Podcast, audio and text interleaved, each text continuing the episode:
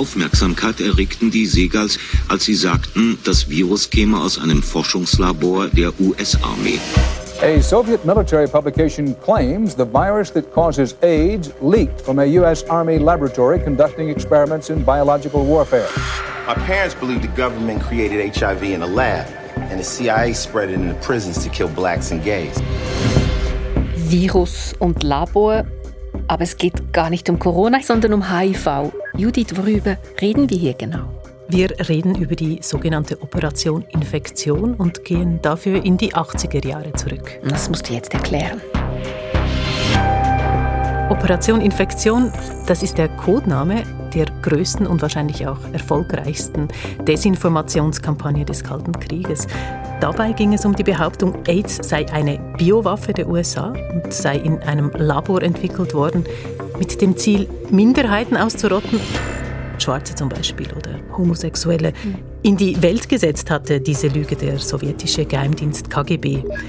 Das schauen wir uns genauer an, weil sich vieles dadurch zeigen lässt. Es lässt sich zeigen, wie solche Desinformation erschaffen wird, wie sie verbreitet wird und auch wie sie sich auswirkt. Das ist die raffinierte Lüge, wie wir immer wieder auf manipulierte Medien reinfallen. Ein Podcast auf SRF Hotspot. Ich heiße Nicoletta Cimino. Bei mir im Studio ist meine Kollegin Judith Huber. Teil 1, wie Politik und Geheimdienste uns irreführen. Wenn die Medien das auch noch verbreiten, das ist Fake News. The press honestly is out of control. The level of dishonesty is out of control. Alternative facts. Wie Desinformation und Fake News funktionieren und wie sie sich auswirken. Aber sag mal, Judith, die ganze Geschichte jetzt mit AIDS als Biowaffe, ähm, die ist zwar schon alt, aber sie erinnert doch schon sehr stark auch an unsere Gegenwart, an das Coronavirus und an all die Lügen und die Gerüchte, die dazu herumgeboten werden jetzt. Oder? Ja, es gibt schon Parallelen. Sie sind schon fast frappant, weil damals wie heute tauchte ein todbringendes Virus auf, von dem man wenig wusste und das auch für große Unsicherheit und für Schuldzuweisungen sorgte. Und auch heute kursiert bereits wieder die Behauptung, das Coronavirus sei eine biologische Waffe. Einige wollen wissen, dass es aus einem chinesischen Labor stamme. Andere verkünden, äh, Corona sei in einem Labor in den USA entwickelt worden. Wie zum Beispiel dieser russische Biologe hier,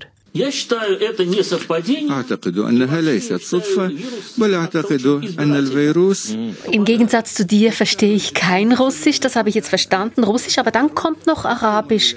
Offenbar mit rein. Was ist das für ein Ton und wo hast du den gefunden? Das ist ein Interview, das der russische Biologe namens Igor Nikulin dem arabischen Dienst des russischen Auslandssenders RT gegeben hat.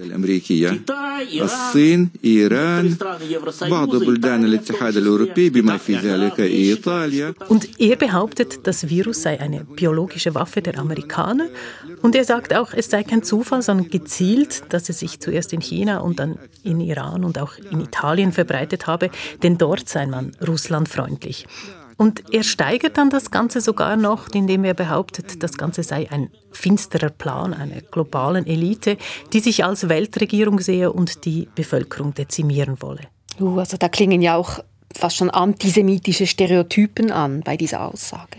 Ja, und, und das ist ein besonders krasses Beispiel, finde ich, was da alles anklingt äh, an Verschwörungstheorien und Stereotypen und wie er diese dann alle mit der aktuellen Corona-Situation vermischt. Okay, Judith, wir reden also hier in dieser Folge jetzt über den KGB und auch über das heutige Russland, respektive deren Auslandssender RT. Warum eigentlich der Fokus auf Russland? Weil Desinformation und Fake News, die kommen und kamen ja nicht nur aus Russland.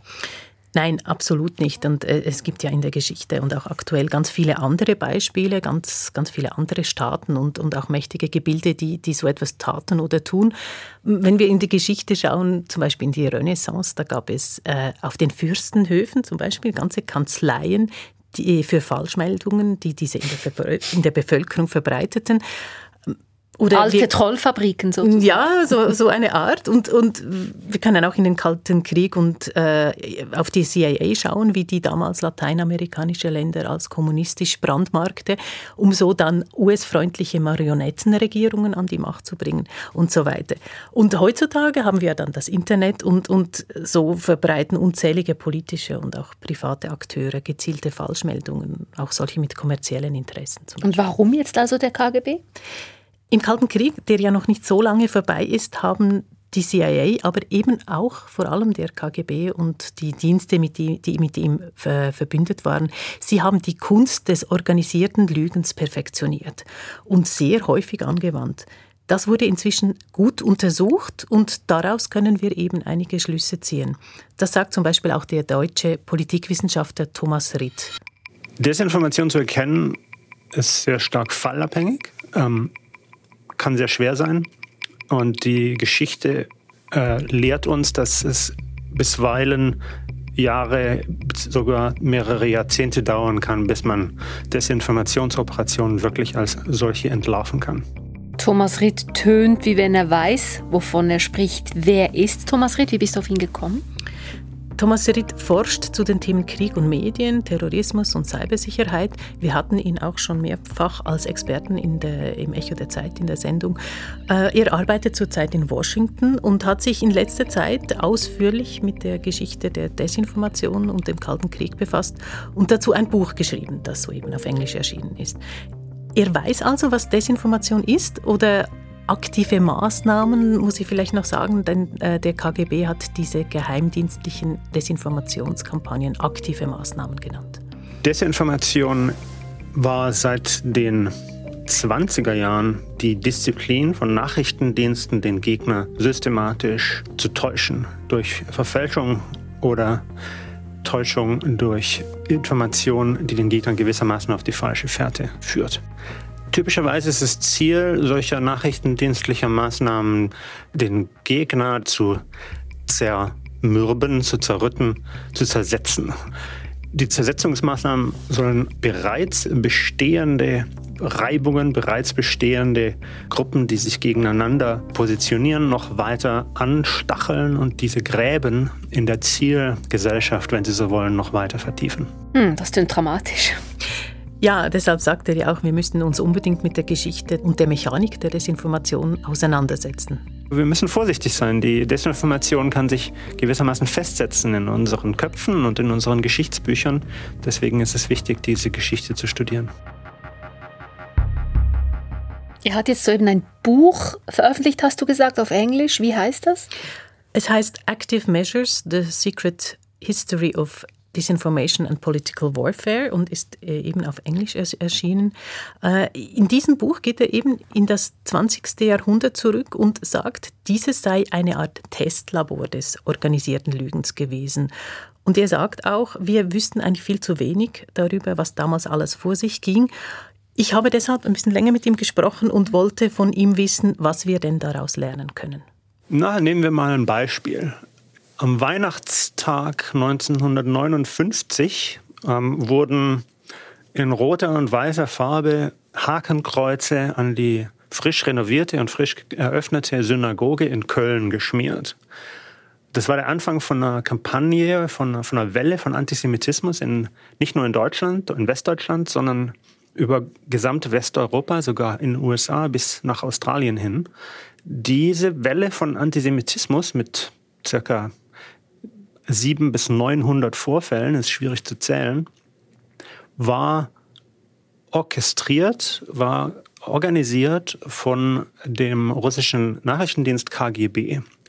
Das haben wir aber erst circa zehn Jahre äh, später oder noch später, nachdem Leute darüber angefangen haben, äh, Täter angefangen haben, darüber zu sprechen. Äh, erst viel später haben wir das als, als Operation erkannt. Aber Trotzdem hatte diese, diese Kampagne, diese antisemitische Hetzkampagne 1959, 60 nachhaltige Wirkung auf die deutsche Gesetzgebung. Das Volksverhetzungsgesetz ist zum Teil beeinflusst von dieser Kampagne. Was wir daraus lernen können, ist, dass die Unterscheidung zwischen wahr und falsch uns nicht wirklich weiterhilft, weil gefälschte Hetzkampagnen natürlich echte Emotionen ansprechen und dann echte Handlungen von wirklich äh, Extremisten zum Teil oder einfach auch manchmal normalen Bürgern nach sich ziehen. Wie muss eine Desinformationskampagne aussehen, damit sie besonders gut funktioniert? Gibt es da so eine Art Rezept? Es gibt äh, eine ganze Reihe von Rezepten, die sich auch über die Jahre verändert haben. Ein Grundbestandteil, konstanter Grundbestandteil ist, dass, um wirklich einen Effekt zu erzielen, muss der Nachrichtendienst bereits bestehende Gefühle, bereits bestehende äh, Ressentiments aufgreifen und äh, damit spielen und durch zum Beispiel durch Fälschung, aber manchmal durch auch korrekte, akkurate Informationen diese Gräben äh, weiter aufbrechen. Also die Antisemitismuskampagne von 1959 ist ein perfektes Beispiel, weil natürlich gab es noch weiter schwelenden Antisemitismus in Deutschland zu dem Zeitpunkt, in Westdeutschland, aber auch in Ostdeutschland. Und äh, diese Kampagne hat gewissermaßen ein bestehendes Ressentiment aufgegriffen. Deswegen war sie erfolgreich. Auffallend ist ja dabei bei all diesen Beispielen aus dem Kalten Krieg schon, dass Journalisten und Medienhäuser eine besonders große Rolle spielen. Was wäre Desinformation ohne Journalisten? Ja, das war in der Tat die Frage, die sich viele Operateure in der Stasi im KGB gestellt haben. Wir können heute klar darüber berichten, weil die Dokumente jetzt öffentlich sind. Und der Journalist oder die Presse war gewissermaßen der Hauptmultiplikator, auf den sich diese Nachrichtendienste verlassen haben. Es gibt dieses Zitat von dem russischen sowjetischen Chef der Desinformationsabteilung Ivan Agajans in den 60er Jahren, wo er sagt, wenn der Westen keine freie Presse hätte, müssten wir sie für ihn erfinden, weil es aus seiner Sicht so leicht war, die Presse gewissermaßen auszuspielen. Kommen wir doch zur jüngeren Zeit. Sie schreiben, die digitale Revolution habe das, ähm, sagen wir, Spiel mit der Desinformation grundlegend verändert. Wie hat sich das verändert? Die 90er Jahre, Ende 80er und Anfang 90er Jahre sehen gewissermaßen, wir sehen da zwei Trends. Einmal die Sowjetunion geht unter und das Internet steigt auf, wenn Sie so wollen. Und mit dem Internet, also aktive Maßnahmen Desinformationskampagnen flachen zuerst mal, hören fast vollständig auf, weil die, äh, Russland mit sich selbst beschäftigt ist und alle osteuropäischen Staaten auch. Und das Internet entwickelt sich mit einer sehr stark utopischen Kultur, äh, wird als große Kraft für Freiheit und, Liber Libertäre äh, und Offenheit empfunden zuerst. Also Leaks, Transparenz, Information will frei sein, wird als rein positiver Trend empfunden. Wikileaks gewissermaßen als Ausdruck dieser Kultur. Als dann Anfang der 2010er Jahre, Mitte der 2010er Jahre mit der Ukraine-Krise vor allem, äh, langsam die ähm, ähm, aktiven Maßnahmen wieder richtig an Fahrt gewinnen, wird es natürlich den Nachrichtendiensten völlig klar, dass Wikileaks und andere äh, Leak-Plattformen gewissermaßen eine Traumentwicklung sind. Das ist jetzt ganz perfekt. Man kann damit gewissermaßen Informationen äh, durch, ein, durch eine Waschmaschine durchjagen und sie damit an die Presse geben in sehr effizienter Form. Das heißt, äh, wenn wir jetzt über Assange äh, sprechen, was denken Sie, wusste er, dass diese gehackten E-Mails der Demokraten damals vom russischen Geheimdienst kamen oder, oder war er einfach da, ähm, hat er einfach ähm, unbewusst mitgemacht? Ich kann natürlich nicht über Julian Assanges äh, eigene Gedankenwelt spekulieren zu dem Zeitpunkt. Aber was, was wir tun können, ist, wir können studieren, wie Nachrichtendienste Aktivisten ausgenutzt haben in den 80er Jahren. Da haben wir ganz klare Dokumente ähm, von verschiedenen Diensten sogar. Stasi, äh, KGB, Tschechen, Bulgaren. Und das ist schon sehr aufschlussreich. Darin wird ganz klar, dass aus Sicht eines Nachrichtendienstes wollen sie natürlich nicht, dass Assange weiß, was er tut. Sie würden, wenn Sie gewissermaßen der Offizier sind, der sich mit Assange beschäftigt, dann würden Sie nicht direkt mit ihm sprechen oder sich jemals erkennen geben als Nachrichtendienstler, sondern sie würden versuchen, Assange in der Hoffnung äh, oder in, dem, in der Perzeption, in der Wahrnehmung zu lassen, dass er das Richtige tut und dass er es wirklich damit tun, dass er einfach Informationen befreit. ohne dass er jetzt für die Russen schmutzige Dienste leistet. Damit ist die Operation effizienter, das ist die sauberere Durchführung und, und damit, also ich habe keinen Zweifel, dass die äh, Nachrichtendienste versucht haben, ihre Hand zu verbergen.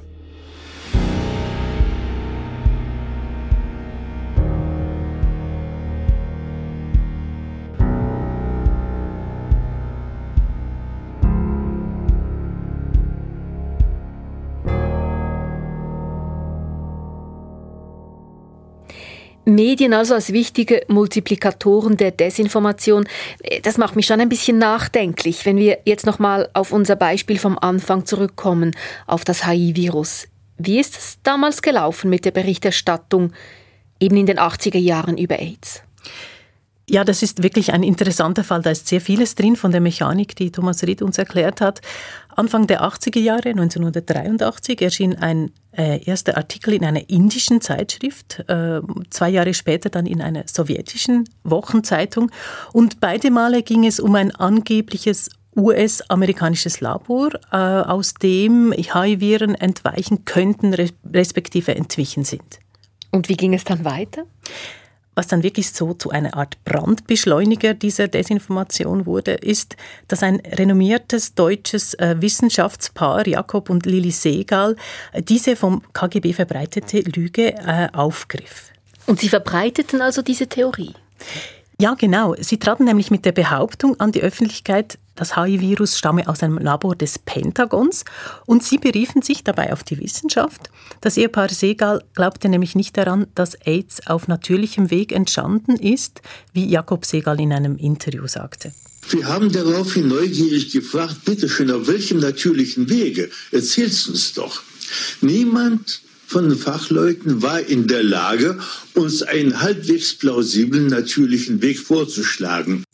Tönt sehr überzeugt. Warum machte das Ehepaar Segal das? Ja, es ist eben bis heute nicht ganz klar, ob sie es im Auftrag der Stasi taten oder eben nicht. Aber es spricht eben auch einiges dafür, dass die Segals wirklich ehrlich überzeugt waren von ihrer Theorie und deshalb auch so glaubwürdig wirkten. Also ähnlich wie die Aktivisten, die Ritt vorhin im Gespräch erwähnt hat, so gutgläubige Aktivisten, die mithelfen, eine Desinformation zu verbreiten. Und das passt ja jetzt ins Drehbuch. Ja, genau, das ist das Muster. Der Geheimdienst, hier der KGB, platziert eine gefälschte Geschichte am Anfang in einem kleinen Randmedium, wie in dieser indischen Zeitschrift. Und diese Theorie wird dann eben aufgegriffen. Wir müssen dann aber auch daran denken, dass die Wissenschaft damals, ähnlich wie heute, eben noch nicht genau wusste, wie das HIV-Virus entstanden war, dass man in einem Diskussionsprozess war.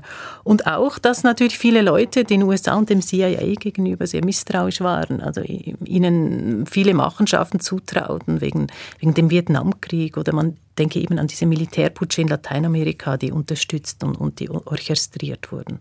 Wie ging es dann weiter in dieser Geschichte? Diese Desinformation zu AIDS, die verbreitete sich dann wirklich um die ganze Welt, bis sie, wie wir das am Anfang gehört haben, es sogar in die offiziellen Nachrichten der US-Sender schaffte. A Soviet military publication claims the virus that causes AIDS leaked from a US Army laboratory conducting experiments in biological warfare. Und sie fand sogar einen festen Platz im Bewusstsein vieler Amerikaner und Amerikanerinnen und, und, und vieler Leute in der ganzen Welt. Sie fand auch Eingang in die Populärkultur, in, in Filme und in Musik, zum Beispiel in das Stück des amerikanischen Rappers Raskas, das wir jetzt gerade hören.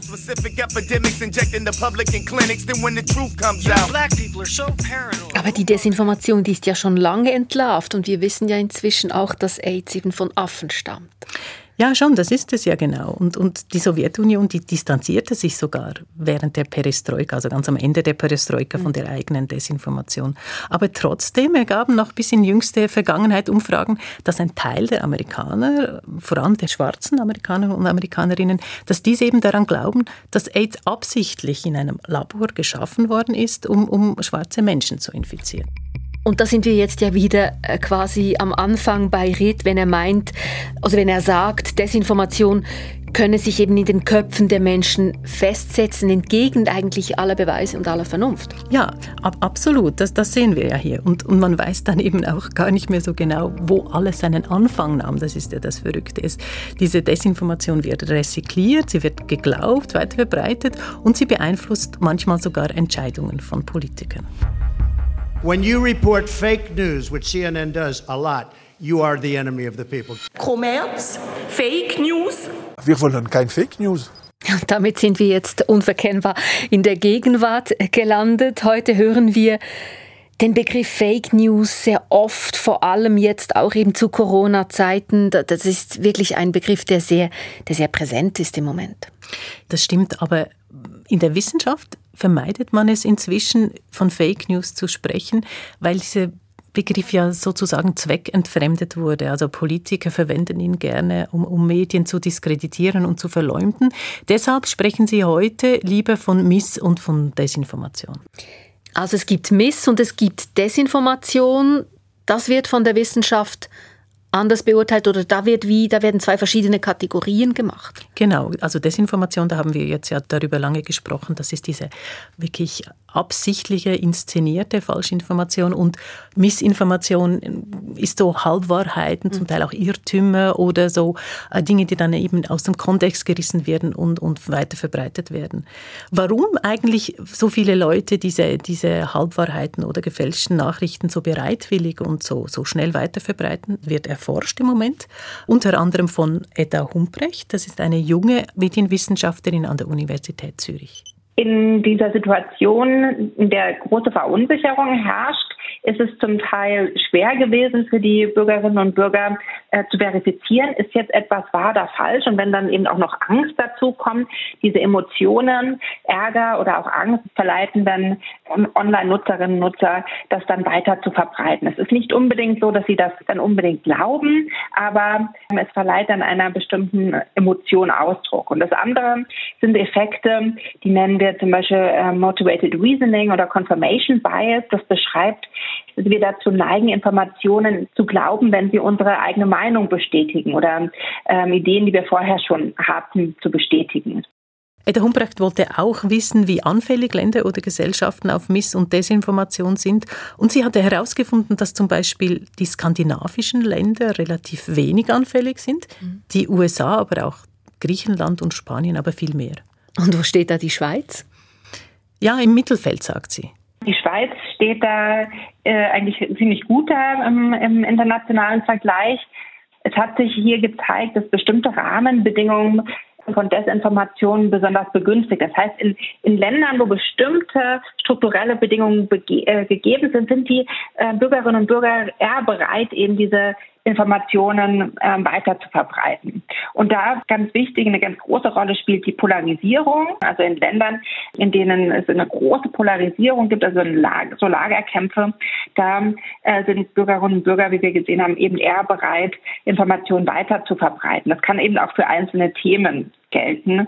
Und ein weiterer wichtiger Faktor ist auch das Vertrauen in die äh, professionellen Nachrichtenmedien. Denn es sind oft diese Medien, die Falschinformationen richtigstellen oder die eine Anlaufstelle sein können für Bürgerinnen und Bürger, um eben Fakten zu finden, um eben Informationen zu finden, die dann auch professionell recherchiert wurden, wo die Quellen geprüft wurden und so weiter. Und in diese Medien, wenn denen kein Vertrauen mehr entgegengebracht wird, das heißt, wenn die weniger genutzt werden, dann fehlt eben diese Anlaufstelle für Bürgerinnen und Bürger, um zu verifizieren, stimmt denn etwas und um auch sich Hintergrundwissen zu bestimmten Themen zu verschaffen. Und diese Kombination, also dieses äh, sinkende Vertrauen in Medien und ähm, diese große Polarisierung, also diese Lagerkämpfe, das scheint so ein Nährboden zu sein für die Verbreitung von Falschinformationen.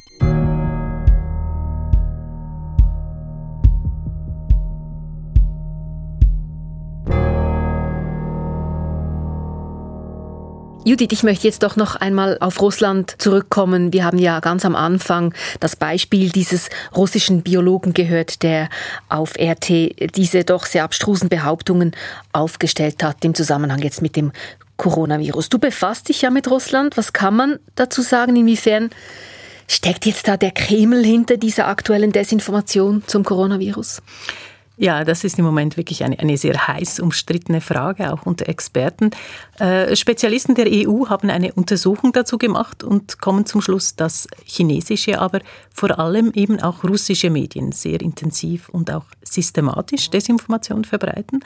Und zwar mit dem Ziel, die EU und das Vertrauen in sie zu schwächen. Das lässt sich zum Teil ja wirklich auch zeigen. Aber es gibt hier wirklich viele offene Fragen und viele Experten, von denen ich gelesen habe, die, die sagen eben auch, dass das wohl nicht alles so zentral gesteuert wird, sondern dass es ja schon länger so ein ganzes Universum von Pseudo-Experten und, und russlandnahen und sogenannten alternativen Medien gibt, die dann eben mehr oder weniger selbstständig schon Fakten verdrehen und, und gefälschte Geschichten verbreiten und nun eben das alles zum, zum Coronavirus. In diesem Podcast geht es um die raffinierte Lüge. Judith, wir sind am Ende dieser Folge. Wie raffiniert sind denn nun tatsächlich die Geheimdienste? Also die Antwort ist natürlich gemischt. Und wenn wir das auf die jetzige Pandemie beziehen, dann sehen wir natürlich ganz klar, ja, es gibt äh, regelrechte Desinformationskampagnen, es gibt diese Systematik, aber es greift sicher auch zu kurz, hinter allem einfach nur die unsichtbare Hand des Kremls zu vermuten oder, oder, oder Chinas. Mhm. Denn viele politische Akteure, wahrscheinlich auch private, ähm, die in, in ganz vielen Ländern, äh, die benutzen diese Pandemie ganz offensichtlich für ihre eigenen Zwecke, äh, zum Beispiel auch für kommerzielle oder eben politische. Es ist wirklich sehr unübersichtlich und wahrscheinlich werden wir es dann später Klarheit darüber haben, was, was hier eigentlich abläuft. Äh, und das sagt ja dann auch der Experte Thomas Redner, das fand ich sehr einleuchtend. Ursache und Wirkung, die lassen sich dann irgendwann nicht mehr auseinanderhalten und es wird wirklich sehr unübersichtlich. Wir haben jetzt viel von Regierungen und Ländern gesprochen und wie die eben Halb- oder Missinformationen in die Welt setzen, um die eigenen Interessen zu bewahren. Aber es gibt ja auch die kommerzielle Seite und damit beschäftigen wir uns in der nächsten Folge. Dann treffen wir diesen PR-Berater, der von sich selber sagt, er manipuliere Medien ganz bewusst. What spreads is a boycott. What spreads are, you know, things being denounced or, you know, protests. Bewusste Leaks, inszenierte Demonstrationen, gefälschte E-Mails. Wie Unternehmen versuchen die Medien zu beeinflussen, darüber sprechen wir in der Folge 2. Alle Links und Quellen, wie zum Beispiel das Buch von Thomas Ritt oder auch die Studie zu Desinformation von Edda Humprecht, finden sich übrigens in den Show Notes zum Podcast. Und wir würden uns über Rückmeldungen freuen. Ein Aspekt, der besonders interessiert oder eine Frage, die unbeantwortet blieb, melden Sie sich per Sprachnachricht auf 079 296 63 80 oder per E-Mail an echospezial.srf.ch. Die raffinierte Lüge, wie wir immer wieder auf manipulierte Medien reinfallen. Ein Podcast auf SRF Hotspot mit Judith Huber und Nicoletta Cimino. Produktion Maybrit Horlacher, Technik Thomas Baumgartner.